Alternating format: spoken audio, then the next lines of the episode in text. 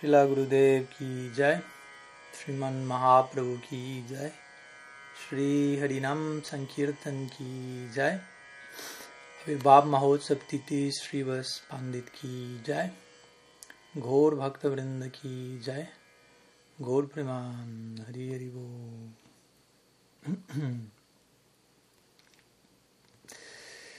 Bien, entonces, buenas tardes a todos, bienvenidos.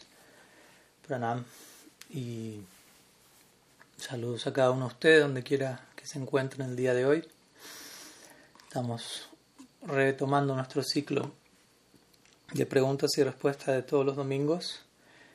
Y bueno, ya tenemos una, una cantidad de algunas preguntas, al menos en la sección de, del chat aquí. Por lo que vamos a continuar, a comenzar más bien con algunas de ellas. Veremos hasta dónde, hasta dónde llegamos. Ah, bien. Entonces, primera pregunta aquí de, de Martín. Dice, hace un tiempo que estoy meditando acerca de la envidia.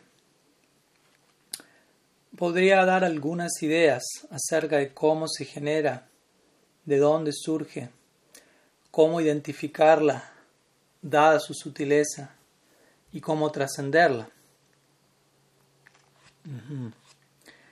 Bien, entonces sería la primera pregunta. Algunas reflexiones acerca de, la cualidad de la envidia, la cual, eh, de acuerdo a la opinión de nuestros acharyas, es básicamente la, la cualidad más eh, que más se contrapone o que más contradice el espíritu de la devoción, básicamente. El ideal que anhelamos alcanzar en el marco del bhakti, si tendríamos que, que expresar su antítesis de una forma u otra, generalmente nuestros acharyas han dicho envidia. Esa es una buena forma de ilustrar lo que es el, exacto opuesto del espíritu devocional, básicamente. ¿no?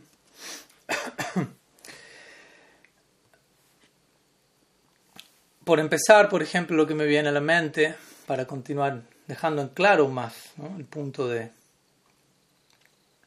de la envidia, es, por ejemplo, el Bhagavatam, Srimad Bhagavatam, en su mismo inicio, Vastu Nirdesh Loka, el segundo verso del Bhagavatam, el cual básicamente define de qué va a tratar la obra.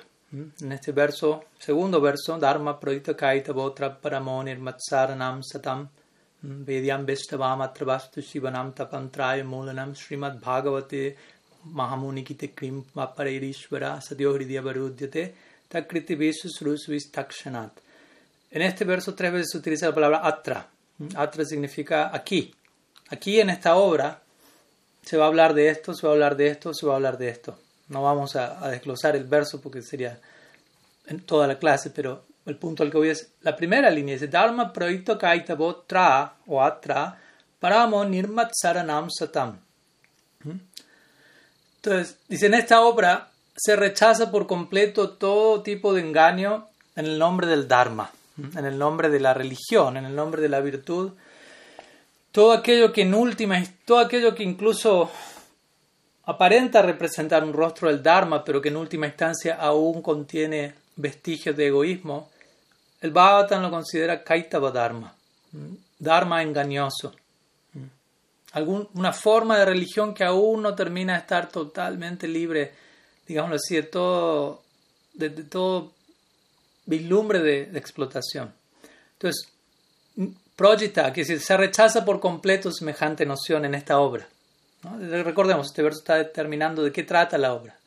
Entonces, en esta obra se va a hablar de aquello que trasciende todo tipo de engaño, incluso el que se da especialmente en el nombre del de Dharma, de la religión. Obviamente, Krishnadas Kaviraj Goswami cualifica aún más esta idea en su Chaitanya Charitamrita diciendo a qué se refiere aquí el con Kaitava Dharma o religión engañosa, Dharma, Artha, Kama, Moksha. Deseos por religiosidad relativa, temporal, mundana, disfrute en este plano, desarrollo eh, financiero, si se quiere, incluso buscar la liberación Todo es de un lugar más bien separatista y no en el marco del bhakti. Entonces, todo eso es una forma de engaño porque aún de alguna forma atenta contra el potencial último de la jiva. Entonces, en esta obra no se va a hablar de eso, dice el Bhagavatam. Y más bien dice, tra para monir macharanam satam. Y su mensaje siendo tan, tan esencialista como vemos, por encima incluso del logro de la liberación, que generalmente es glorificado y perseguido en, otras secciones de las escrituras y en tantos procesos. Entonces el logro último del Uttam Bhakti, de la devoción pura, Traparamonir Matsaranam Satam, dice, va a ser captado, esta obra está dirigida a aquellos que son Nirmatsaranam y que son Satam. De dos maneras el Bhattan define a un devoto. Satam significa, como estuvimos hablando recientemente, alguien honesto. Sadhu. Todo esto tiene que ver con la palabra sat. Significa eh, verdad, aquello que es real. Entonces, Satam significa aquel que vive para la verdad, aquel que es honesto. En todo, con, con, la implicancia última de esa palabra. Porque puede decir, yo no robo, soy honesto. Sí, en un nivel sí. pero ¿qué es no robar en última instancia también? Si empezamos a, aplicar todas las implicancias de, moverme en este mundo apropiándome de algo que en última instancia no me pertenece. Todo eso son variantes de hurto, si se quiere. Entonces, el Bhagavatam presenta la, aplicación última de todas estas ideas. Dice Nirmatsara Nam Satam. Por un lado, dice, esta obra está destinada a aquellos que son honestos, transparentes, los sadhus, y por si no queda claro la idea de Satam, dice lo mismo del otro lado, Nirmatsaranam. Significa aquellos que están Nir Matsara. Matsarya significa envidia. Y Nirmatsara significa libre de envidia. Que es otra forma de, decir Satam. Alguien honesto es alguien libre de envidia.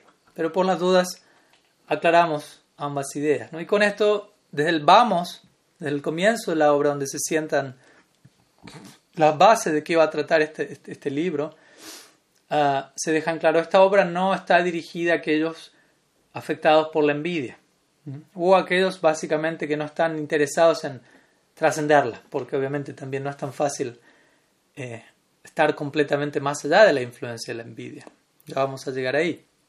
Entonces, pero el Bhagavatam sienta las bases del vamos, diciendo, si usted tiene envidia y aborda una obra como el Bhagavatam, no va a poder tolerar la narrativa, porque en todo momento se está cantando las glorias de Sri Krishna en cada página, en cada verso, y si usted tiene envidia, eso le va a resultar intolerable, básicamente. en el Bhagavad Gita vemos eso mismo, en varias secciones en donde Krishna comienza a, comienza a hablar de sus propias glorias a Arjuna. Como sabemos, él no lo hace desde un lugar egocéntrico, él al comienzo del Bhagavad Gita no habla acerca de sí mismo, habla más bien acerca del alma, de qué tan increíble es el alma, etc. Pero luego a la hora de hablar del Bhakti, Krishna tiene que hablar de sí mismo ya que él es uh, Vishaya Alambana, él es el objeto perfecto de la devoción. Por lo tanto, a la hora de hablar de la devoción, naturalmente hay que hablar del objeto de la devoción. Porque si no aclaramos eso, uno puede pensar, no, yo tengo devoción por mi país, por mi familia, por mi equipo de fútbol, tengo bhakti.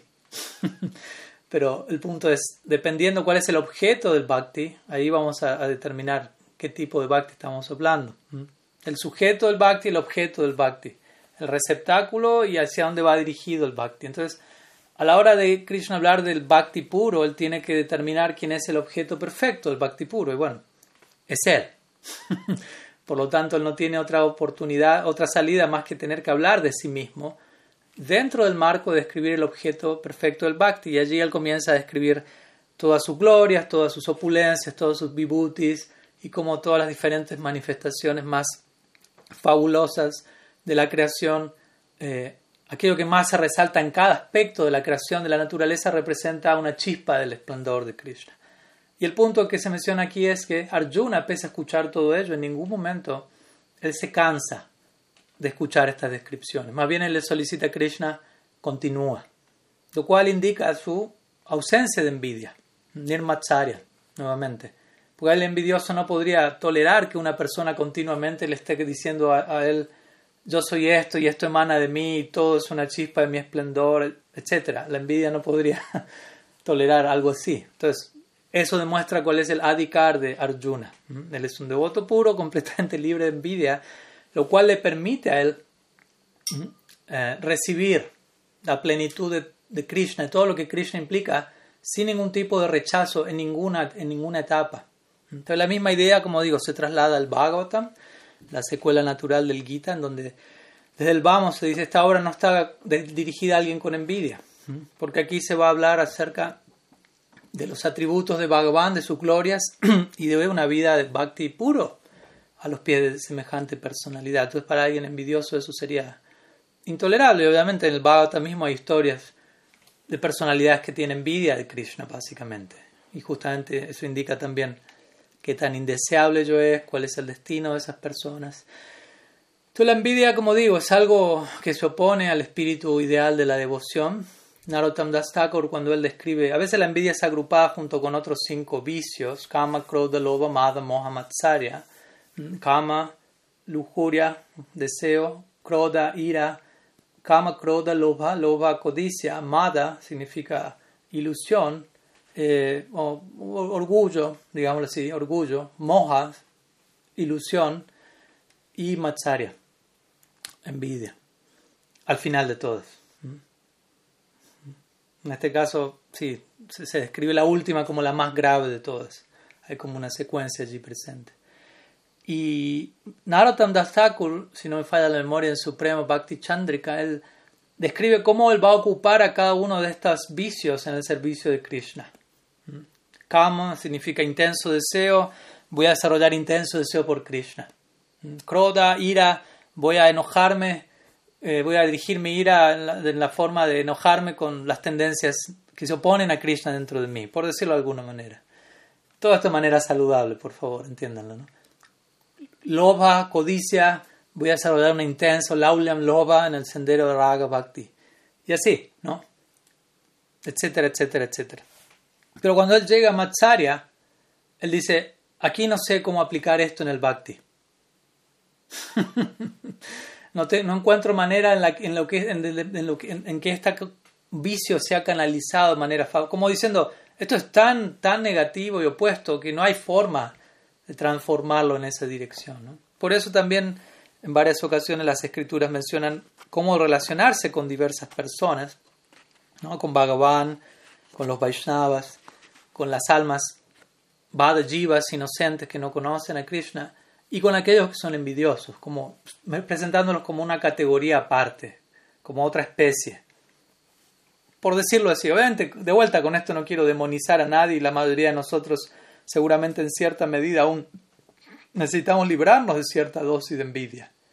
Pero me refiero a aquellos que al menos no, no, están en ese proceso de querer trabajar, reconocer eso, etc. Entonces el Bhagavatam o las escrituras en general dicen la mejor forma de servir a alguien envidioso es tomar una distancia de esa persona, básicamente. No hay mucho más que se pueda hacer. Porque a la medida que yo intento acercarme, la envidia empieza a contaminarlo todo, básicamente. ¿no? Es algo sumamente tóxico, ¿no? en donde, interesantemente, en la envidia hay algo favorable, que es yo veo algo bueno en el otro, aprecio una cualidad, pero no puedo tolerarlo, básicamente. O sea, veo algo bueno. O él canta tan bien, o él conoce esto, o él es tan bello, él lo que fuere. Da, da, da. Pero me, se me, resulta insoportable, no lo puedo sostener. Hay algo bueno, pero luego eso bueno termina quedando por completo manchado. Entonces, vemos, uno puede también ver lo opuesto, uno puede ver algo malo en el otro, malo entre comillas, una falla, un defecto, y eso da lugar a algo bueno a compasión, a deseo de ayudar al otro, pero en este caso no puede haber algo bueno y eso da lugar a algo malo. Hay lugar para ello también. Entonces la envidia tiene un poco que ver con eso, ¿no? la, incapacidad de... En una ocasión, si no me equivoco, es Vishwanath Chakrabarti él definió la, la envidia como la incapacidad de tolerar el éxito de los demás. A alguien le va bien, eso implica que a mí me va mal, básicamente. alguien está feliz, yo tengo que sufrir y alguien sufre, yo estoy feliz. Bhaktivinoda Thakur canta de esa manera en Saranagati, ilustrando la condición del alma condicionada. Ante la persona feliz yo sufrí. Y ante el sufrido yo fui feliz. Todo eso habla de, de la envidia, en donde básicamente es una condición mental, de, suma distorsión mental, básicamente, eh, que como bien menciona aquí Martín, no es sutil, por momentos puede no ser sutil, pero muchas veces puede serlo, puede serlo y, y como digo, uno puede estar afectado por cierta dosis de envidia que no es tan grotesca o explícita, pero no quita que eso no esté allí, no quita que eso no tenga que, trabajarse. De vuelta, como siempre, sin neurosis, ¿no? nuestros acharyas nos dirán, en un punto uno se mantiene en la existencia material por tener envidia de Krishna, a veces entrega esa idea de manera general. Uno envidia a Dios y es por eso que uno no logra entregarse del todo a Él. Y, obviamente, si uno realmente analiza la idea, probablemente es cierto, en el sentido de que uno aún insiste en ser Quizás no lo hace conscientemente, de vuelta, no es envidio a Krishna, quiero ocupar su trono, quiero ejecutar raza lila, yo, o lo que fuere. No, no quiero ser una gopi, quiero ser Krishna, ¿no? y quiero las gopis alrededor. No es que uno quizás esté pensando en esos términos, pero al uno insistir en la dirección de que las cosas giren alrededor de uno, de que las cosas funcionen como uno quisiese, etcétera, implica que uno está tratando de ponerse en los zapatos del controlador supremo, disfrutador supremo, etcétera. Lo cual implica no terminar de aceptar que yo no soy esa persona y que alguien más sí lo es. Y mi rol en relación a esa otra persona que ya lo es es de servicio. Nuestra idea no es conocerlo todo, nuestra idea no es disfrutarlo todo, nuestra idea es servir a aquel que lo conoce y lo disfrute todo. Todo es una cuestión de contactos en la vida, por decirlo así. Entonces, más que nosotros querer conocerlo todo, no lo vamos a poder lograr. Krishna lo conoce todo. Más que nosotros tratar de disfrutarlo todo, no lo vamos a lograr. Krishna es el disfrutador supremo. Bhuktaram yaknyatapasam sarvaloka maheshwaram. Suridam sarvabhutanam yatumam shantim rishati. Dice Sri Hari. En capítulo quinto del Bhagavad Gita, dice, yo soy el disfrutador supremo. Yo soy el controlador supremo, pero, ah, y sabiendo que a este punto no está, la, envidia puede salir a, flote, dice, yo soy el amigo supremo. no es que soy controlador y disfrutador desde un lugar despótico, indiferente, sino que soy el amigo de todos y en el marco de ser el mejor amigo de cada entidad viviente, yo soy el controlador y disfrutador supremo. La implicancia es, por ser mi amigo, todo lo que llega a mí lo voy a compartir contigo porque soy el amigo de todos. Soy alguien generoso, no soy alguien que disfruta y controla para sí mismo de manera egoísta, porque generalmente la idea inmediata viene a nosotros de esa manera, el disfrutador supremo, uy, él se queda con todo y no llega nada para nadie más. El controlador supremo, uy, están todos bajo su yugo, una, una especie de esclavitud indeseable. Pero luego dice, no, pero esa persona es el amigo supremo. Generalmente no tenemos experiencia de alguien así en este mundo, que simultáneamente ocupe todos esos roles. Pero Krishna dice, a menos que, tú entiendas y aceptes que yo soy esa persona, que deje de insistir en serlo tú, ya tomam shantim Cuando alguien entiende eso, alcanza la paz. Si la Prabhupada llamaría a ese verso la fórmula de la paz. Es el último verso del capítulo 5 del Gita, verso 29. Gyatva aquel que me conoce a mí, de esa manera, Shantim Richati, alcanza Shanti, alcanza la paz. Verdadera paz mental, porque básicamente la paz es una condición mental, lo que no está en paz se encuentra en nuestra mente. Encontrar la paz significa aceptar estos hechos, lo cual, como digo, es la mejor forma de, de superar la envidia, básicamente, ¿no? O sea, primeramente, obviamente, hay que estar abierto a la posibilidad, probablemente hay envidia en mí, y luego empezar a, gradualmente ir descubriendo sus, diversas facciones, que básicamente tienen que ver con esta idea en donde continuamente me estoy comparando, estoy eh, básicamente sintiendo la necesidad de que el otro sea menos para yo ser más. O sea, continuamente mi situación depende de los demás en ese sentido, de los demás en un sentido no saludable, porque hay una forma en que mi vida dependa de los demás sanamente. La hay, o sea, somos seres dependientes. Pero la, envidia representa un modelo sumamente tóxico de, depender de lo que el otro hace y en base a lo que el otro hace estoy bien o no, pero de la forma distorsionada, básicamente. O sea, porque no hay problema si yo me alegro cuando el otro está feliz y si el otro sufre, yo sufro compasivamente con el otro. En ese sentido, lo que yo experimento depende del otro, pero de manera alineada con, con lo que es saludable. Pero la envidia presenta exactamente el modelo opuesto, desvirtuado, distorsionado. Entonces, es importante tratar de tener presente que probablemente eso se encuentra arraigado en un nivel o en otro e, irlo trabajando sanamente y, profundizando en esta idea del, del, controlador supremo, del disfrutador supremo y del amigo supremo. Y comenzar a verlo todo y a todos en ese marco, en, esa, en esa ecuación ligada a ese amigo supremo. No hay competencia, no hay enemigos, no, no hay necesidad de, de, atacar, ni de ver que me están atacando, ni sentir que al otro necesito que el otro le vaya mal para que, para que a mí me vaya bien. Todo eso habla más que nada de, ¿cómo decirlo? De, una, de una evasión total de la propia responsabilidad de uno en la vida. ¿no? Porque si yo digo, para estar feliz necesito que a todos ustedes les vaya mal, básicamente estoy diciendo, no me estoy queriendo hacer cargo de nada en mi vida. ¿no? Y, y es completamente evasivo, hipócrita en otras palabras, ¿no? Es una forma de hipocresía suprema. Sí, bueno, algunas ideas podríamos continuar, pero hay varias preguntas, así que espero que, que algo de ello sume. Eh, bueno, tenemos una pregunta de Braja Hari de Colombia. Dice así. El 12 de diciembre del 2020, en una sesión de preguntas y respuestas en el marco de las relaciones entre practicantes de diferentes senderos espirituales, Srila Bhaktivedanta Tripurari Maharaj ha mencionado que cierto nivel de camaradería se puede llegar a lograr con practicantes de otras escuelas de pensamiento y ha mencionado que los Mayavadis prestan una ayuda intentando establecer que la conciencia no proviene de la materia no estoy seguro si él habrá usado la expresión Mayavadi, pero bueno, se entiende el punto igual. Por otro lado, Sri Gauranga, en el Chaitanya Charitamrita, Madhya Lila, capítulo 17, verso 2.19, uh, ha dicho sobre Prakasananda Saraswati. Los impersonalistas Mayavadi son grandes ofensores contra el Señor Krishna, por eso solamente dicen las palabras Brahman, Atma y Chaitanya. ¿Mm? Entiendo que esta ofensa es por considerar la forma, nombre y pasatiempo de Krishna como ilusorios.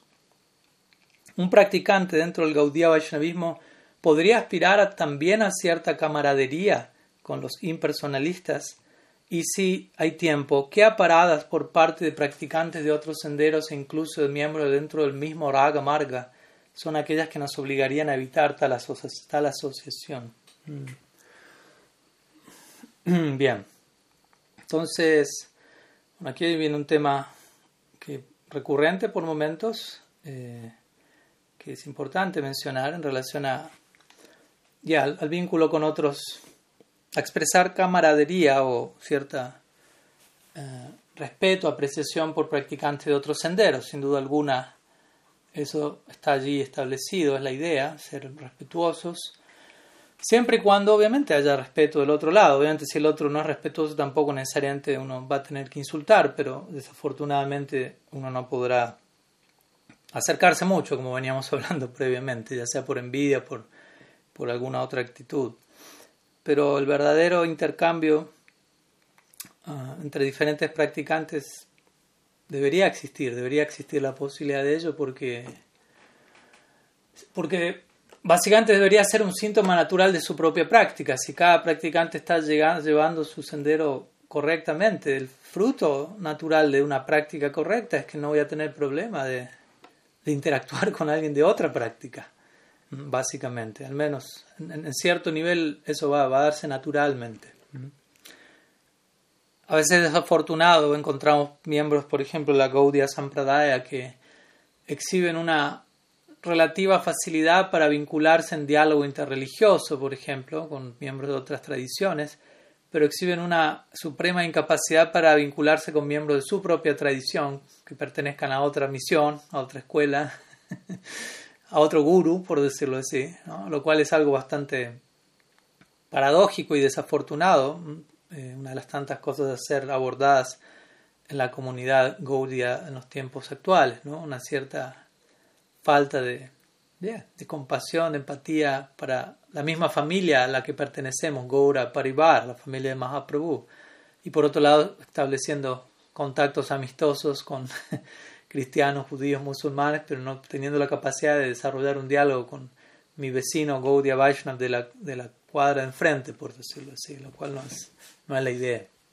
Pero bueno, aquí la pregunta, primera parte, la pregunta se centra en lo que Sri Chaitanya Mahaprabhu menciona. Y obviamente para entender lo que aquí se dice hay que también tener un poco de, de tiempo para darle contexto a la declaración, viajar en el tiempo y tratar de entender cuál era la, la dinámica en, 500 años atrás, ¿no? un poco más incluso, 535 años atrás básicamente, aproximadamente, un poco más, por allí. De vuelta, no es lo mismo que estamos viendo ahora. En esa época, obviamente, la doctrina Advaita Vedanta prevalecía, sigue prevaleciendo, de hecho, en el mundo, en el nombre del hinduismo. Si alguien dice hinduismo, la mayoría de las personas van a ligar eso con Advaita Vedanta, los que conocen algo. Algunas personas no tendrán mucha idea de nada, pero los que tienen cierta idea van a conectar a Advaita Vedanta. Obviamente los que tienen más idea van a darse cuenta Advaita Vedanta es uno de diversos sistemas vedánticos, el sistema Advaita de no, eh, de no dualismo radical. Básicamente así deberíamos llamar el sistema de...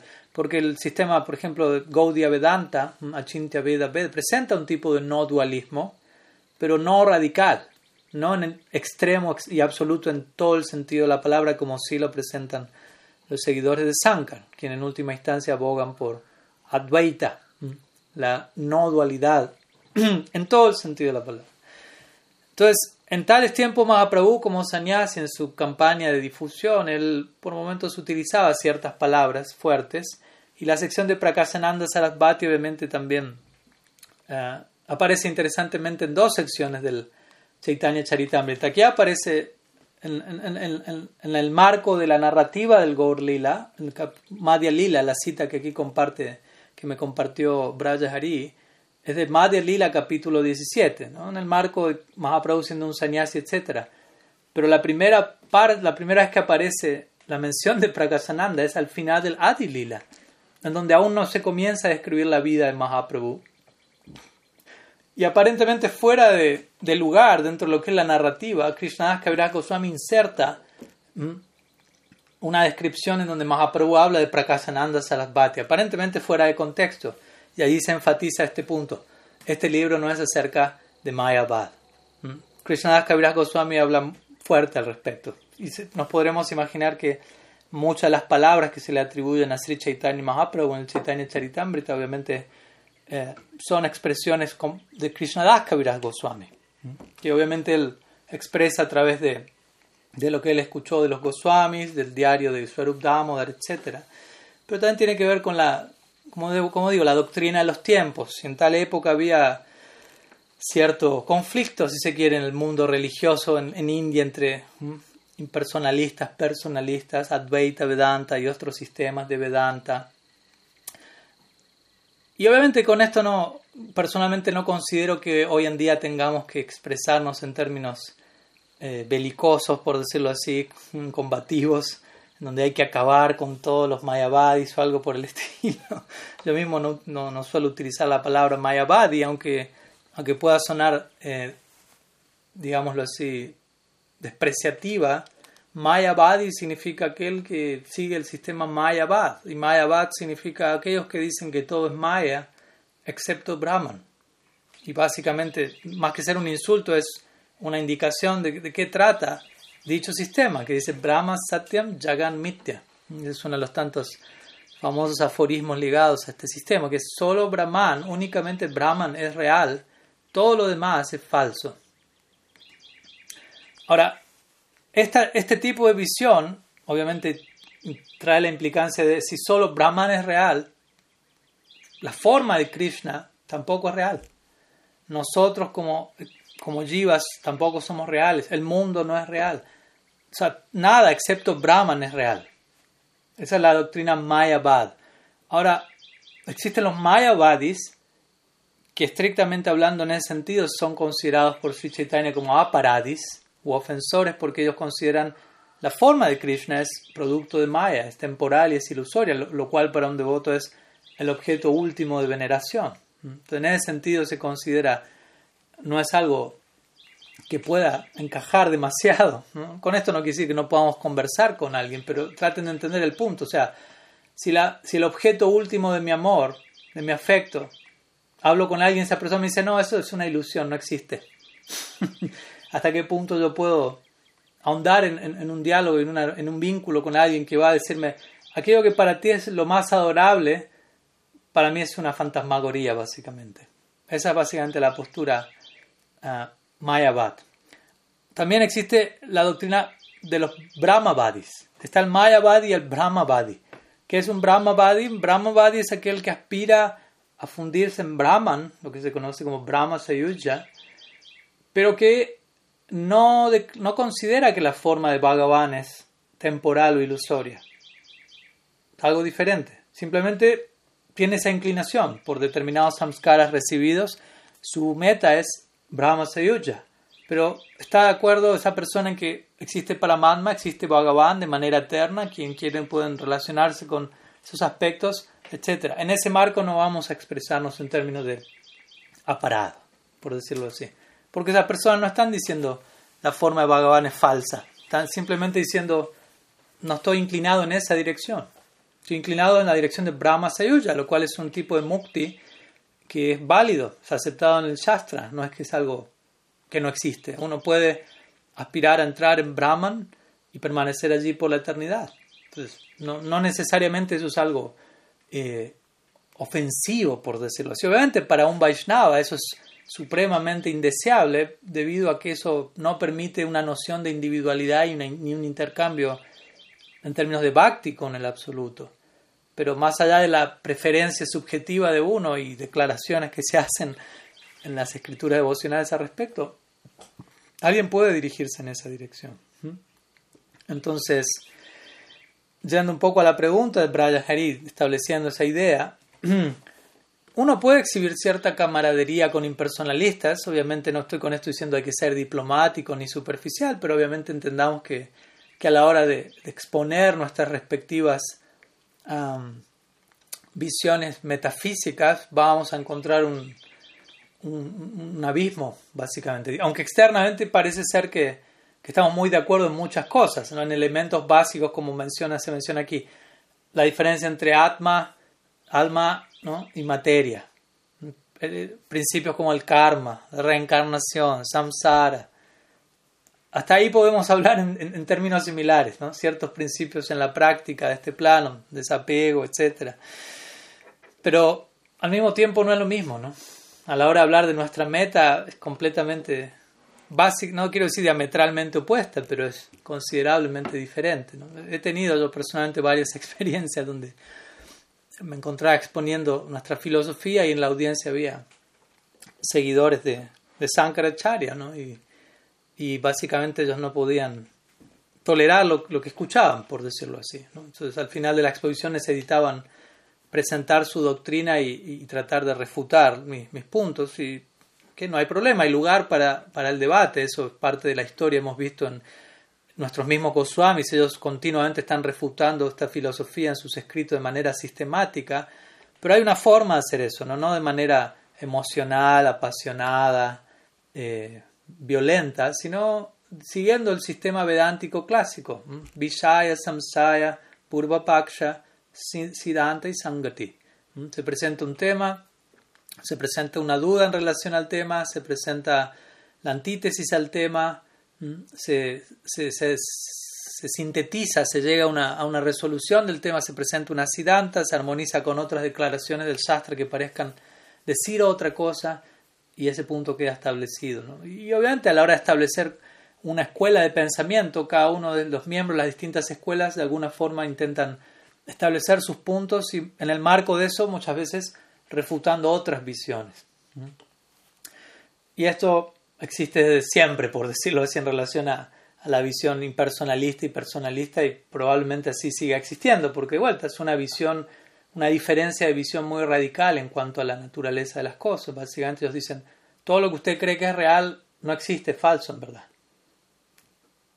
No solo el alma individual, no solo el mundo material, no, no solo estos Shakti de Bhagavan, Maya Shakti, Tatasta Shakti, pero incluso Bhagavan, Brindavan, bhakti, todo eso es algo descartable en un punto.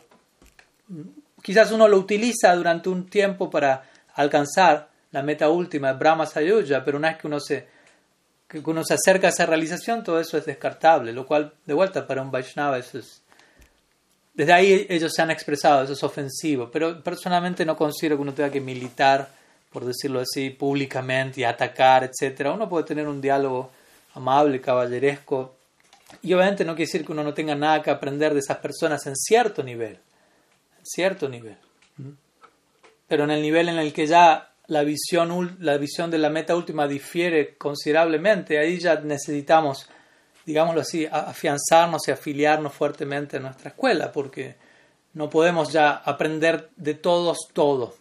No, no es posible. Yo puedo leer a un autor de Advaita Vedanta como lo he hecho, yo puedo leer a alguien cristiano que tiene una inclinación de Advaita Vedanta sin que sea un seguidor de Advaita Vedanta, pero hay varios místicos cristianos que su noción es más impersonal y no quiere decir que no pueda inspirarme con ellos en, ciertos niveles, en donde ciertos elementos de su práctica, de su mensaje, pueden ser incorporados en mi doctrina, pero cuando el, aspecto de diferenciación en cuanto a meta última surge, allí debemos dejar, tener en claro cuál es nuestro sendero, porque si no, uno empieza a querer tomar mucho de todas partes y, no, no, hay nada definido, básicamente.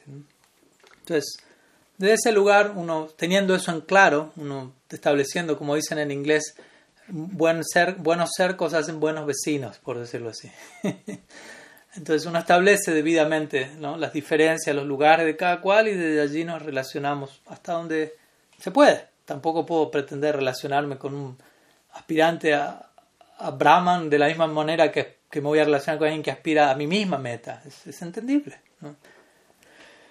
Así que algunas ideas al respecto que, podemos llevar a, cabo. Y personalmente, como digo, tratemos de cuidarnos de no, de no atacar en exceso a, tales practicantes, a veces terminamos demonizando a, seguidores de otras doctrinas y eso termina siendo más una muestra de nuestro fanatismo, porque también puede pasar eso, en el nombre de, de glorificar el bhakti terminamos más bien mostrando nuestra incapacidad de, de apreciar algo en el otro y de glorificar nuestro bhakti sin necesidad de atacar a otros, porque también es un punto.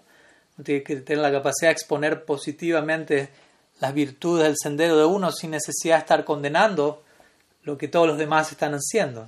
Y en un comienzo a veces esa posibilidad no está. Necesito incluir a alguien en la crítica, necesito demonizar a alguien. Como dice el dicho, la fe débil requiere un enemigo. Para justificar mi propia fe, necesito destronar la fe de alguien más. En, un comienzo, y eso habla más de mi fe que de, la del otro, básicamente.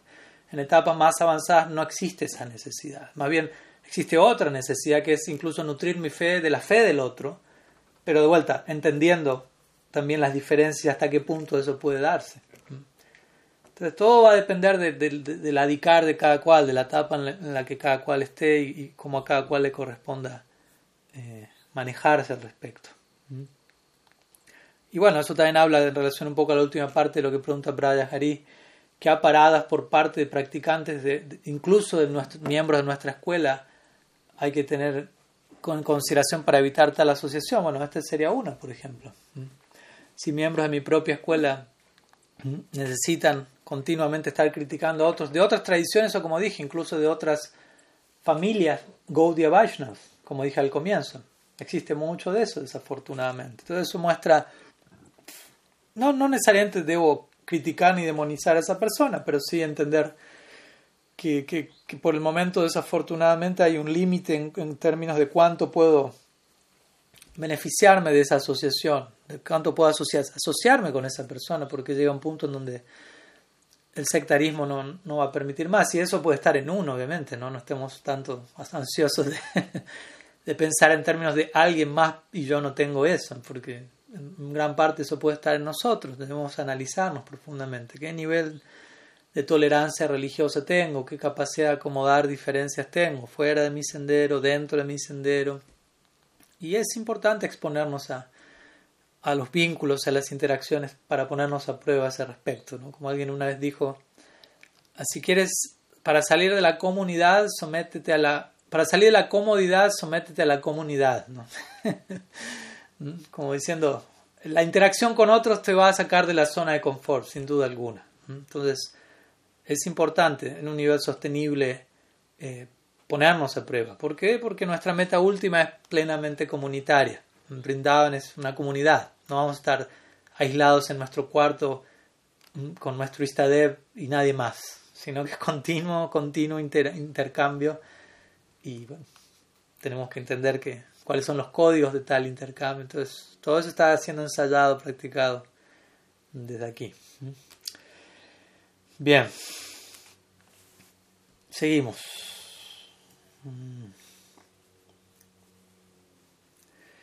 Próxima pregunta, la madre Madhva. Bueno, creo que hay varias preguntas. Vamos a ver. Primera. ¿Cuáles son las diferencias entre la Bala Sampradaya y la Gaudiya Sampradaya? Bueno, brevemente, ¿no? Porque requiere seminarios de hablar las diferencias de cada Sampradaya en detalle, cada aspecto de la filosofía, cuáles, qué, aspectos hay en común, en qué aspectos se difiere, o sea, es algo muy amplio. Pero a, grosso modo, la Bala Sampradaya una cosa es la Balava Sampradaya, otra cosa es Radha Balava Sampradaya. Lo aclaro por las dudas, porque también uno existe una Sampradaya en India últimamente bastante popular llamada Radha Balava Sampradaya, pero es diferente a la Balava Sampradaya, que fue fundada por Acharya, quien fue un contemporáneo de Sri Chaitanya Mahaprabhu. Obviamente nosotros tenemos cierta, como decirlo, versión de los hechos en cuanto a Acharya, tal como se menciona en el Chaitanya Charitamrita, no estoy seguro que tan de acuerdo estén los seguidores de Bálava con toda esa descripción. Quizás cierta parte sí, cierta parte no. Uh, es descrito allí como en, cierta época asociado con Mahaprabhu y sus devotos, pero al mismo tiempo no terminando de encajar con, con el humor de, de Mahaprabhu y sus asociados. Krishnadas Kaviraj lo describe como un, como un pato entre cisnes lo cual puede sonar un poco despreciativo, pero no necesariamente desde allí. ¿no? En un momento también se escribe que él insiste en querer mostrarle más a Prabhu eh, su significado del Bhagavatam, hacérselo escuchar, su explicación del santo nombre, y más a Prabhu como que no, no, le pone tanta atención. Cuando él insiste, escribe un comentario en relación a Sri Nama, Mahaprabhu dice, Tamala Shamala Tuisi Sri Yashodastananda, Krishna Nam Narudhiriti Sarvashastra Vinirnaya. Yo lo único que sé, Mahaprabhu dice en relación al santo nombre es que el santo nombre es oscuro como el árbol tamal, bebe leche del pecho de madre Yashoda. Esa es la conclusión de todas las escrituras acerca del santo nombre. Como diciendo, es Krishna mismo. Avinatam Namanamina. Pero bueno, se dice que en ese marco Gadadhar Pandit, quien es Sri Radha en el Gaur Lila, quien presenta un humor uh, bastante, ¿cómo decirlo? calmo, tranquilo, a diferencia del humor de Shirad en Brindavan, Bhamya Bhav. En este caso muestra Dakshina Bhav, que es considerado como humor más de derechas, a veces se traduce como más que de izquierda, más que rebelde o, contrario, ¿no? Para el placer de Krishna, obviamente, en Brindavan. Como Gadar Pandi es alguien más manso, por decirlo así. Y como básicamente se compadece de, de, lo acompaña, y eventualmente Balava Acharya la recibir mantra de Gadar Pandit en el marco de Madhurya Rasa. Pero bueno, en pocas palabras se dice Mahaprabhu le da las bendiciones eventualmente a Balabacharya para comenzar su propia Sampradaya. De vuelta, esa es nuestra visión de los hechos. Me imagino que en la Balaba Sampradaya existe otra versión de ello. Eh, no, no la he investigado en pleno detalle, pero está en, está en la lista de, proyectos. Y. Em, y bueno, básicamente podríamos decir que hay bastantes paralelos, ¿no? los suficientes paralelos como para Rupa Goswami incluso citar a la Balava Sampradaya en su Bhakti Rasamrita Sindhu, interesantemente. Cuando Rupa Goswami describe Vaidhi Bhakti y Raganuga Bhakti, él dice, cuando dice, por ejemplo, él describe Vaidhi Bhakti y concluye el capítulo, dice, este Vaidhi Bhakti también se conoce como Mariad. Es otra forma, es la forma en la que en, la Balava Sampradaya se refiere al Vaidhi Bhakti. Entonces allí está haciendo referencia a la bala o Sampradaya. Y luego cuando él describe Raga Nuga Bhakti, él culmina diciendo, este Raga Bhakti también se conoce como Pushti Marg, que es la forma en la que los, raga, los, los, los, Balavis eh, se refieren al, Raga Marg en su sendero. Entonces vemos que también hay, o sea, hay cierta cercanía. Aquí en este caso hay bastante más cercanía que a la hora de hablar de alguien que que persigue la Advaita Vedanta. Y, y, hay cierta camaradería entre sus miembros, etc.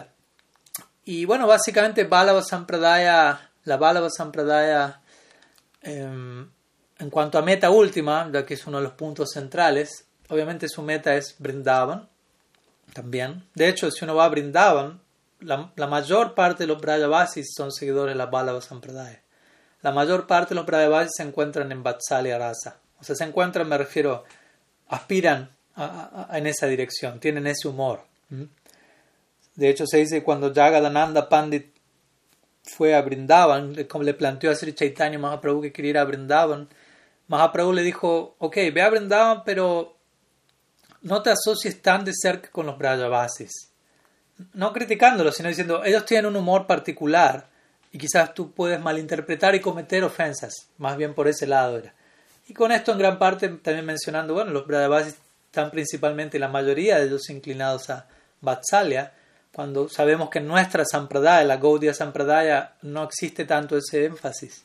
Aunque obviamente hay un, una hermosa descripción y apreciación de Vatsalya Bhav, de Yashoda, Nanda, etc. Pero no como tanto una meta alcanzar, como si se enfatiza Madhurya Rasa o Sakya Rasa, ciertas variantes de ello. Pero de hecho, Vatsalya Rasa no, no encontramos prácticamente casos en nuestra Gaudiya Sampradaya a ese respecto. Y la, y la Sampradaya se especializa en, esa dirección. Y si no me equivoco, también tienen una vertiente ligada a Madhurya Rasa, pero más en relación a Chandravali, interesantemente.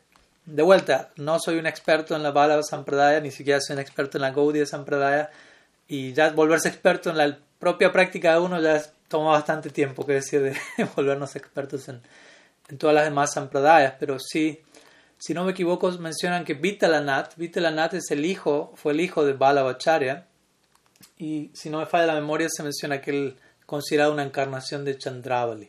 Entonces, principalmente ellos tienen eh, la vertiente de Madhurya Rasa disponible allí, tiene que ver más con ese tipo de humor, ¿no? Servir bajo la línea de Chandravali, que como sabemos es la, en realidad es la prima hermana de Sri Radha en el lila, y se aman y se quieren profundamente, pero con el propósito de generar cierta dinámica en el lila, Chandravali aparece como la rival de Sri Radha, aunque al mismo tiempo son amigas. En verdad, cuando Sri Radha está sufriendo en tremenda separación de Krishna, etc., Chandravali va a empatizar con ella. No es que es una enemiga en todo el sentido de la palabra, como uno podría concebirlo. Entendamos que todos allí están sirviendo un mismo interés. Entonces, existe esa, esa vertiente allí en la Balava Sampradaya. Pero básicamente su práctica tiene mucho que ver también con, con Kirtan. Son muy expertos en Kirtan. Hay toda una serie de, de variantes de, de, cantos devocionales que ellos tienen en su, ah, en su escuela, en su tradición y diferentes escritos, principalmente compuestos por y de allí en adelante.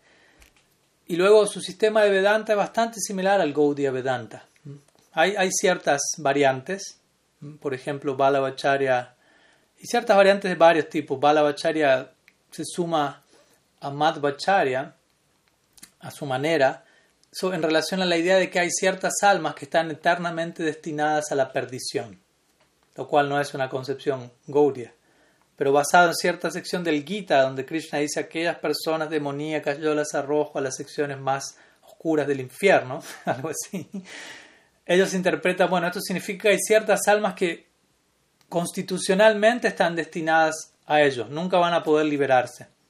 Hay almas, básicamente algo así como inherentemente rayásicas, tamásicas, sádvicas, algo por el estilo. Eternamente liberadas algunas que no están liberadas se pueden volver liberadas, otras que no se van a poder liberar en ningún momento. ¿Mm? Madhvacharya a su manera presenta esa idea, Balvacharya también, con diferentes ideas, como digo, y otras diferencias aquí y allá. Por ejemplo, los seguidores de Balvacharya ellos consideran que hay ciertos capítulos del Bhattan que no, no, estaban presentes en la versión original y son sobre todo tres capítulos cruciales del décimo canto que es el Brahma Vimohan Lila. ¿Mm? capítulo 12 y 13 y 14 el Bhattan, donde se narra la ilusión de Brahma, donde se establece mediante este lila, la, idea central del Bhagavatam, Krishna Stu Bhagavan Soyan, Krishna es el origen de todas las formas de la divinidad. Sabemos que el Brahma y Mohan Lila Krishna se expande como terneros, pastores, y eventualmente Brahma ve que de cada una de esas formas surgen Narayans y Brahmas, y etc. Balabacharya considera que esa sección está introducida luego del tiempo, que no es original, por ciertas razones. Madhvacharya de la misma manera.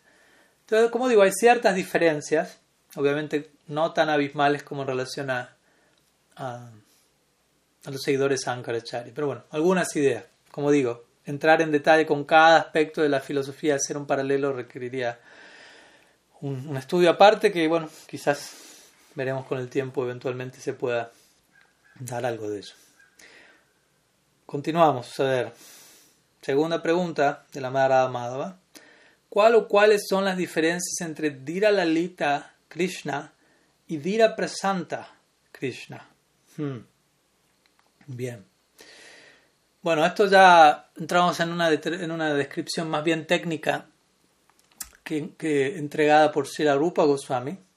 Srila Rupa Goswami en su Bhakti Rasamrita Sindhu, el, siguiendo uh, el Natya Shastra de Bharat Muni, aunque consideramos nosotros que más bien el seguimiento sea la inversa, pero bueno, es otro tema, recurriendo al lenguaje del drama, de la estética, lo que es la antigua India, él presenta a Krishna como el objeto perfecto de amor, el objeto perfecto de raza, Akila Rasamrita Murti. Y en el marco de hacer eso, él comienza a analizar las diferentes cualidades de Krishna y la psicología de Krishna y la personalidad de Krishna.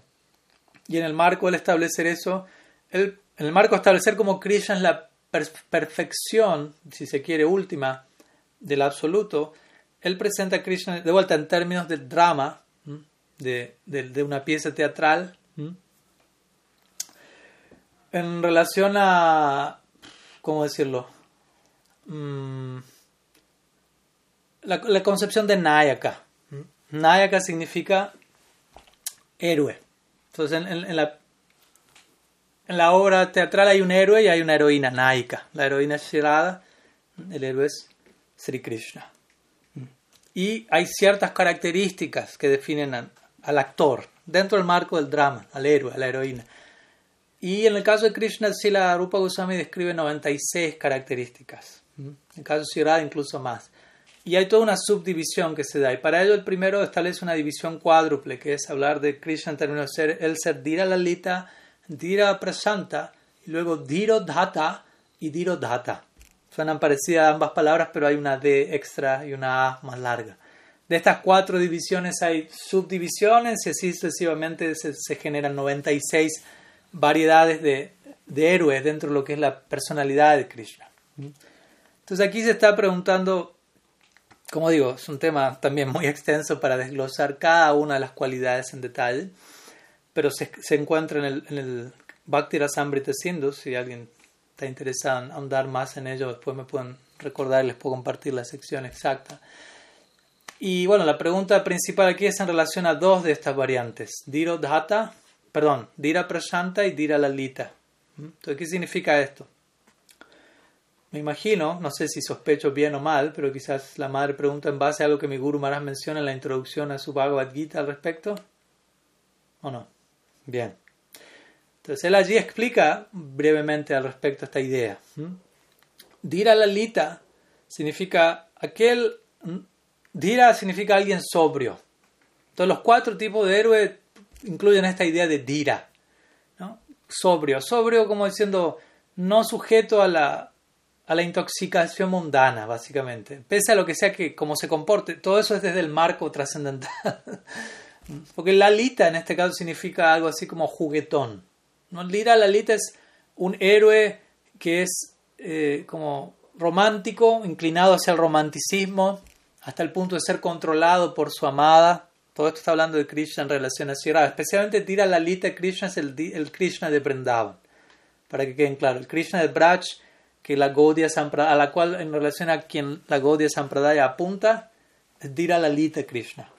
Alguien, eh, un romántico empedernido, podríamos decirlo de alguna manera. Alguien perdidamente abocado al romanticismo, pero vuelta, dira, con una dosis de sobriedad, no en el marco mundano. ¿no? Quien es pícaro, quien es bromista, quien juega con su amada, quien es controlado por la fuerza de ella. Todo lo que tiene que ver con ese lado de la personalidad de uno, digámoslo así. Dira Lalita Krishna. Estoy resumiendo, como, como menciono, porque bueno, hay varias preguntas. Y luego Dira Prashanta Krishna. En este caso, y esto se encuentra en Krishna también, ese es el punto interesante, que todas estas facetas tienen que ver con la misma persona, pero obviamente en diferentes modelos, si se quieren, diferentes entornos. Tenemos a Krishna en Brindavan, Dira Lalita Krishna. En la medida que Krishna sale de Brindavan, allí nos vamos a encontrar con, digámoslo así, otro Krishna. Y con esto se muestra que Krishna es la fuente trascendental de todas las posibilidades, alguien totalmente uh, multifacético, si se quiere, básicamente. Entonces, Dira Prasanta básicamente se refiere a, alguien sobrio, en este sentido, y mucho más sobrio, digámoslo así, que cualquier otro los Dira, Dira Data, Dira Lelita. ¿no? Dira Prasanta significa alguien, Prasanta, la palabra también lo indica. Shanti, como dijimos, significa pacífico. Shanta significa alguien con paz. Shanti es paz, Shanta es pacífico. Entonces, Prasanta es alguien pra, pra es muy, alguien muy pacífico, muy estable, muy considerado, muy sobrio, alguien que tolera, alguien que perdona, por decirlo de alguna manera. Lo cual es más bien el humor de Krishna al él no estar tanto en Brindavan, básicamente, sino al él encontrarse, por ejemplo, en lugares como Mathura y Dwarka más aún, ¿no? en la medida en que, se incrementa la dosis de, de Krishna responde a ese entorno. Por ejemplo, un clásico ejemplo es Krishna en el Bhagavad Gita. ¿Mm? El Krishna que habla el Bhagavad Gita en Kurukshetra es Dira Prasanta Krishna, no es Dira Lalita Krishna. Aunque obviamente, como sabemos, la mente de Krishna se dispara en el campo de batalla por momentos a etc., pero el entorno no, no está allí para facilitar eso. Eso es lo que aconteció, como sabemos, cuando las gopis, previo al Bhagavad Gita, los Brahmavas se encuentran con Krishna en Kurukshetra, como sabemos. Y, y, no se encuentran con Dira Lalita Krishna. Se encuentran con Dira Prashanta Krishna. Krishna como un príncipe imperial subido a un elefante con ornamentos principescos, etc. Y Krishna diciéndoles, podemos unirnos como siempre ha sido. Y las gopis dicen, no, no es posible. ¿Dónde está Dira Lalita Krishna? ¿Dónde está la flauta? ¿Dónde está la pluma de pavo real? ¿Dónde está tu forma curvada en tres? ¿Dónde está el Yamuna? ¿Dónde está Brindavan? ¿Dónde está Dira Lalita Krishna? Tú aquí eres un príncipe, estás hablando en, un tono upanishádico hacia todo. Ese es el Krishna el Bhagavad Gita, hablando en, lenguaje upanishádico, instruyendo a Arjuna, pero a todos en el campo de batalla, ¿no? entregando un discurso universal, etc.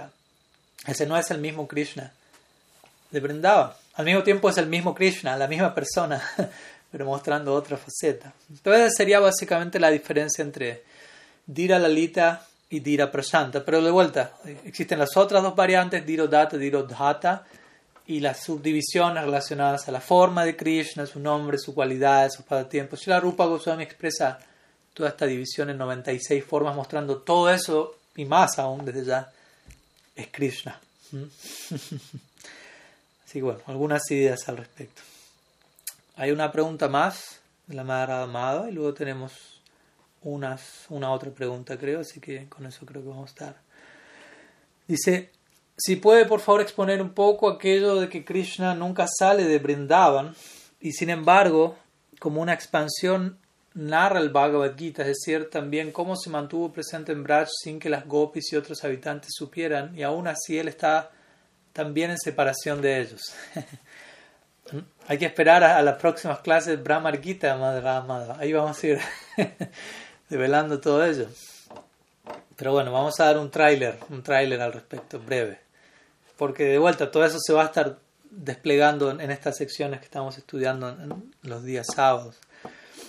En realidad es un tema complejo, no es algo que podemos concebir así fácilmente, porque uno puede decir, bueno, Krishna quedó en Brindavan, inmanifiesto, oculto, digámoslo así, y él eh, en su forma original y en su forma expandida, si se quiere, él salió de Brindavan y ejecutó pasatiempos, Matura, Dwarka. Sí, en un nivel es la, explicación, pero como vamos a ver a partir de la próxima clase, del Brahmar Gita, vamos a ver que cuando eventualmente Krishna se queda un tiempo más en Mathura, en la forma en la que, expandida en la que salió a Mathura, y Nanda Maharaj y demás Brayavasis regresan a Brindavan, se dice que en realidad Krishna permanece en esa forma matura, pero en otra forma él regresa con Nanda Maharaj, regresa, aunque al mismo tiempo nunca salió de allí. y al mismo tiempo en otra forma permanece matura. Entonces, el punto es que empezamos a encontrar más de una o dos formas. Eh, en paralelo hay varias manifestaciones, varios prakash, se, se, menciona a veces, como varias portales dentro de la experiencia de Brindavan. Eso va a quedar aún más en claro, yo creo, en la, la siguiente clase, no en la, la, próxima, sino en la otra, en la tercera, cuando Uddhava va a Brindavan. Cuando Uddhava llega a Brindavan, enviado por Krishna como mensajero, Ahí vamos a ver cómo el Bhagavatam mismo describe que el primer darshan que Uddhava recibe es Krishna no está en Brindavan, de acuerdo a la narrativa del Bhagavatam, pero él ve a todo Brindavan sumergido en dicha, en felicidad, tal como cuando Krishna está allí, todos brillantes, cantando, glorificando. Se dice que Krishna le quiso mostrar a Uddhava primero ese darshan y él le entrega esa visión de Brindavan. Y luego que Uddhava contempla eso, esa visión se repliega y Uddhava contempla el Brindavan en separación de Krishna, donde todo está descuidado, desatendido, todos los Brajavasis están ayunando al borde de la muerte en separación de Krishna, etc. Y ahí eso es lo que él ve cuando él entra al palacio, Nanda Maharaj conversa toda la noche con Nanda Yashoda. Y cuando termina toda esa conversación en la noche, al día siguiente en la mañana, cuando Uda va a ejecutar sus rituales matutinos, nuevamente él comienza a contemplar el Brindavan en unión con Krishna. Y luego nuevamente vuelve a contemplar. Entonces, de esa manera se dice que existen esas dos plataformas existiendo simultáneamente, especialmente en el Prakat Lila. Aunque, aunque, en un sentido hay separación y eso parece ser algo patético y trágico, recordemos es sumamente extático e instructivo para nosotros. En otra plataforma, como digo, Krishna nunca sale de Brindavan y se mantiene asociando con los Brahavasis. Hasta un punto podemos concebirlo dentro de nuestra experiencia actual. Pero esa es la, la revelación que nos regalan nuestros acharyas. El resto es seguir abocándonos a nuestro vayan y eventualmente todo eso podrá ser mejor y mejor, más y más acomodado dentro de nosotros. Pero bueno, un tráiler, como digo. Yo creo que en las próximas clases el Brahma Gita, al, describir esto en mayor detalle, ojalá todo ello ayude a poderlo concebir dentro de lo que es concebible. ¿no? La, manera, la manera de concebir estos temas es a través de la revelación, a través del Shastra.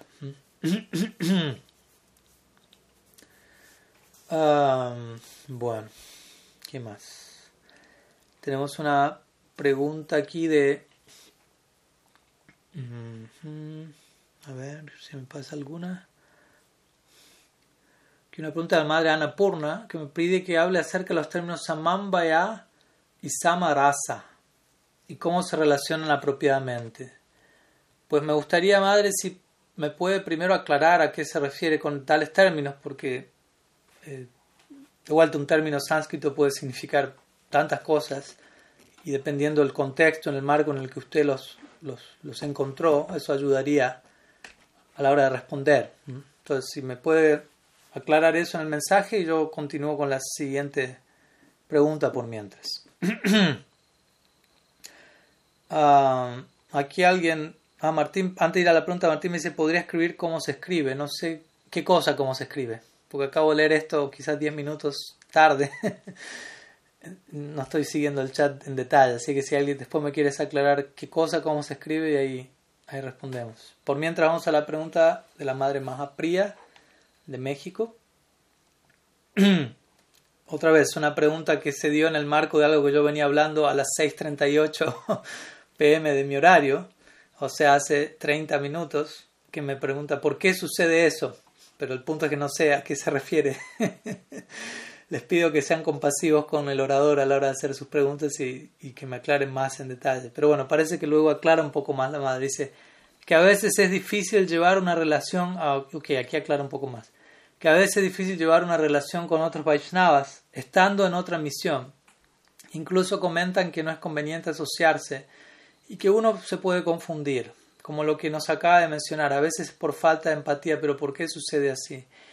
De vuelta, hay muchos casos, ¿no? O sea, hay muchas razones. En cierta razón uno se le recomendará no asociarse con otros Vaishnavas, no porque los otros Vaishnavas tengan algún problema, sino porque uno es demasiado inmaduro como para acomodar algo diferente a lo que uno conoce hasta ahora. Eso puede pasar.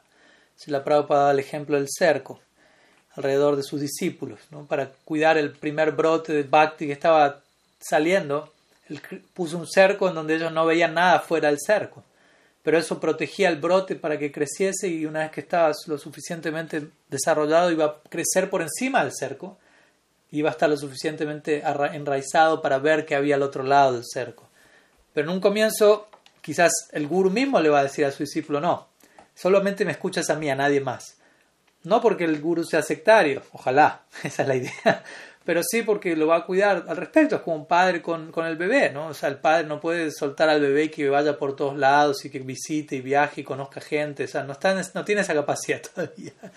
Primero tiene que mantenerlo en una situación más insular, pero con la idea de que eso eventualmente le permita eh, mayor amplitud. Entonces, puede ser ese el caso. Obviamente también hay niveles de asociación, ¿no? uno se puede asociar con todos los Vaishnavas, pero al mismo tiempo uno va a compartir en intimidad no con todos los Vaishnavas. Y no por despreciar a nadie, sino simplemente que hay ciertos elementos en común que hacen a, la, humor en particular de uno que va a ser posible compartirlo con algunos pocos Vaishnavas. Quizás contados con los dedos de una mano. Compartir en profunda, extrema intimidad. Primero, por empezar, hay que ver qué tan uno está dispuesto a eso. ¿No? Más allá de eso, ¿no? más allá de que uno, de que quizás no haya una multitud por fuera, para ello hay que ver qué tanto uno está dispuesto a eso. ¿Mm? Pero Silarupa Goswami describe el sadhu sangha como Satavara, Snigdasya y Sayatya. Sayatya significa nuestro sadhu sangha debe ser con miembros de nuestra misma, de una mentalidad similar, de una naturaleza similar una especie similar. De vuelta, podemos asociarnos con todos los Vaishnavas, con Vaishnavas de otras sampradayas, con miembros de otras religiones, pero asociarnos profundamente, en confianza, de manera de nutrir nuestro ideal en común, eso ya se va a dar de manera más específica, exclusiva, si se quiere. Entonces él dice, tales devotos tienen que ser de una naturaleza similar, de una afinidad similar, afectuosos con uno, avanzados. En ese marco uno puede ahondar y tocar ciertos temas. Mahaprabhu mismo da ese ejemplo. Él tenía, sus Antaranga Bhaktas no eran muchos sus, sus devotos más íntimos o, o, con quienes él hablaba ciertos temas como Rasa Kata. Se habla de cuatro devotos con quienes Mahaprabhu compartía ellos únicamente. Mm, como dando a entender este punto, ¿no? Ciertas cosas uno no las va a poder compartir con todos. Y no, no es un problema, ¿no? es algo natural que se va a dar de esa forma. Entonces también eso, ¿no? O sea, uno puede visitar, conocer, pero también si uno tiene un guru, uno tiene que seguir a su guru, ¿no? Y su guru va a establecer cierto humor, ciertos parámetros, y, y, es importante que uno, de manera natural, porque uno lo desea, que uno se identifique con eso, porque obviamente uno puede eh, eh, conocer a miles de gurus y miles de gurus van a tener miles de formas distintas de hacer las cosas, y no voy a poder incorporar todo eso. porque no, como dice el dicho, el que mucho abarca poco aprieta, no termino de comprometerme en ninguna dirección. Entonces, obviamente en un comienzo hay lugar para la duda, hay lugar para uno explorar, por decirlo así, conocer modalidades, personalidades, es, entendible, uno no se puede obligar a, a, entregarse en una dirección sin, sin estar determinado a ello, sin darse la oportunidad de conocer, pero, pero el punto es que llega un punto en donde uno tiene que decidirse, ok, me entrego en esta dirección. Voluntariamente, nadie me va a obligar ni decir cuándo va a ser ese día. Pero llega un punto en donde necesariamente necesitamos volcar nuestra atención en una dirección y embebernos y nutrirnos de lo que venga de ese intercambio. Y obviamente podemos, como digo, conocer a otros sadhus, etc., pero mi referente central va a ser en una dirección. Porque si no, de tanto conocer y de tanta variedad, yo puedo incluso quedar confundido. Krishna dice el Bhagavad Gita, uno puede terminar dudando de varias cosas, por no tener la capacidad de lidiar y por no estar lo suficientemente comprometido en una dirección.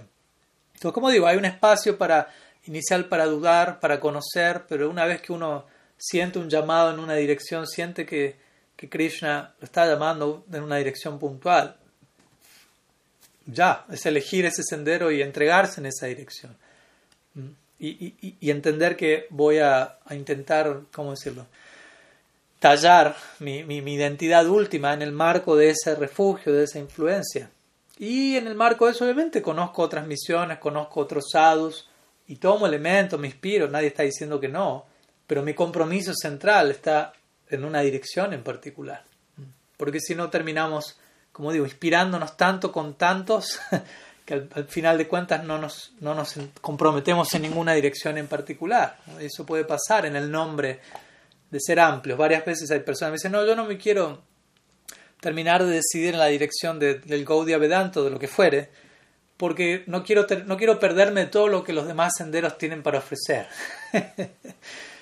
Pero el punto es que por tomar esa postura tampoco estoy beneficiándome del todo de ningún sendero. Solamente estoy conociendo todo en un nivel superficial, pero no termino de andar en ninguna dirección, porque para andar en una dirección no puedo andar en todas las direcciones al mismo tiempo. Y en, última instancia la, vida y la existencia es específica, es en una dirección marcada, no es que yo voy a poder, no sé, tengo que decidirme el punto es, no puedo relacionarme con Krishna en Vatsalya Rasa, en Sakya Rasa, en Dasya Rasa, en Aishwarya Rasa, eh, todo al mismo tiempo porque no me quiero perder de nada. ¿Me explico? O sea, no termino de hacer ninguna de esas cosas. Entonces llega un punto, de vuelta, puedo dudar en un momento, puedo analizar, pensar, pero llega un punto en donde si siento un llamado, y, obviamente sabemos que, que, existe ese momento en donde llega el llamado, y luego es, ¿cómo decirlo? Luego responder a ese llamado y mantenerlos fieles a ese llamado, porque también van a venir pruebas para, para testear nuestro, nuestra respuesta al llamado. El llamado pudo haber llegado en un momento y lo sentimos de manera única e innegable, pero luego en nuestro intento por devolver el abrazo, por decirlo así, responder a ese llamado y acrecentar el vínculo con eso, en el paso del tiempo, obviamente pueden venir pruebas, pueden venir dudas. Pero de vuelta, las dudas son bienvenidas siempre y cuando nutran la determinación que ya tomamos en relación a ese llamado innegable, que fue innegable y sigue siendo innegable. No, no debemos dejar que las dudas que vengan luego incluso nos lleven a cuestionar ese llamado. Porque ese llamado, como digo, tiene que ser lo suficientemente claro como para decir, me entrego por completo en esta dirección. Si yo no siento eso, no debería hacer ese, ejercicio de entrega en esa medida, porque va a ser insostenible. Pero si llegó ese impacto, y entiendo que llegó por una determinada asociación, por una determinada disposición de mi parte, naturalmente voy a concluir que si me mantengo en esa asociación con la debida disposición, ese llamado va a seguir acrecentándose con el tiempo. No es que va a desaparecer o algo por el estilo. quizá vengan pruebas, pero todas esas pruebas van a venir para seguir ayudando a, refinar, a destilar mi respuesta a ese llamado, etc. Entonces, desde ahí, ¿no? Algunas palabras al respecto. Bien. Eh, ok, entonces Martín dice que ya encontró la expresión. Eh, la analogía del aeropuerto. No entiendo eso. Ah, una analogía que yo di eventualmente. De que uno llega al aeropuerto pero hay que subirse a un avión. Básicamente sí, esa idea, ¿no? O sea, podemos llegar al aeropuerto, pero luego hay, hay que abordar algún destino en particular. Tenemos que decidir no sé qué, en qué avión nos subimos, por decirlo así. Y bueno, la madre Anapurna me dice que los términos tienen que ver en relación a la armonía. Encontré un artículo que habla de armonía real y aparente. Me parece que está relacionado con lo que acaba de volver a comentar y algo de lo que vive actualmente nuestra Sampradaya. Preferiría, sinceramente, Madre Anapurna, leer el artículo y ver qué se dice, en qué términos, porque como digo, estos términos a veces pueden expresar desde tantos lugares que quizás digo algo y no era el marco actual. Entonces prefiero en ese caso eh, tratar de, llegar a obviamente pocas palabras algo que puedo decir, sobre todo Samambaya, Samarasa, no recuerdo tanto esa, expresión, aunque Sama generalmente significa igual, ¿no? igual, ecuanimidad, igualdad. Rasa sabemos qué significa, aunque como digo, Sama, Rasa habría que ver en, el marco en el que se presenta qué significa. Y Saman Bayat es un término que aparece en el, también en el Vedanta Sutra, cuarto sutra del Vedanta, dice Tatu Saman Bayat. Tatusama. El primer sutra dice Tato Brahma Jignasa, el segundo dice Janmadiya Syajata, el tercero dice um, Shastra Jonitvat y el cuarto dice Tatusama Ambaya. Entonces, ahora es hora de indagar acerca de Brahman. ¿Qué es Brahman? Brahman es aquello a partir de lo cual todo emana. ¿Cómo puedo llegar a conocer de Brahman? A través del Shastra, es el vientre que da conocimiento acerca del absoluto.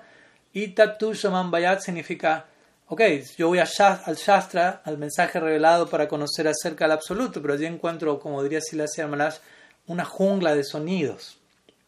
Todo un mundo de, directivas que, aparenten, aparentan estar recomendando diferentes cosas. Entonces, Tatu Saman Bayat significa no. Debidamente comprendido se va a entender que todo lo que el Shastra dice apunta en una misma dirección. Entonces, la idea de Saman Bayat tiene que ver con esto con la idea de, armonía, si se quiere, de síntesis en relación a, pese a que el Shastra parezca estar hablando de distintas cosas, estrictamente hablando está, apuntando a una misma cosa. A veces hablará de eso de manera directa, de manera indirecta, comparando, contrastando con otras propuestas, pero el foco y el mensaje es unánime, si se quiere, unidireccional. Entonces, bueno, ahí me compartió el link, después con tiempo lo estaré chequeando. Pero básicamente eso es lo que puedo decir por el momento. Bien, pues, si no me equivoco, no hay, no hay otra pregunta. Así que mm, yo creo que podemos dejar por aquí. Ya prácticamente hemos estado compartiendo casi una hora y media, así que muchas gracias a todos por su tiempo, paciencia, preguntas, atención, mm, práctica, sinceridad siempre. Nos estamos viendo a más tardar el, el próximo domingo. Srila गुरुदेव की जाय श्रीमन महाप्रभु की जय श्री हरिनाम संकीर्तन की जाय आविर्भाव महोत्सव तीसरी वर्ष पांडित की जाय गौर भक्त वृंद की जाय गौर प्रेमानंद हरि बोल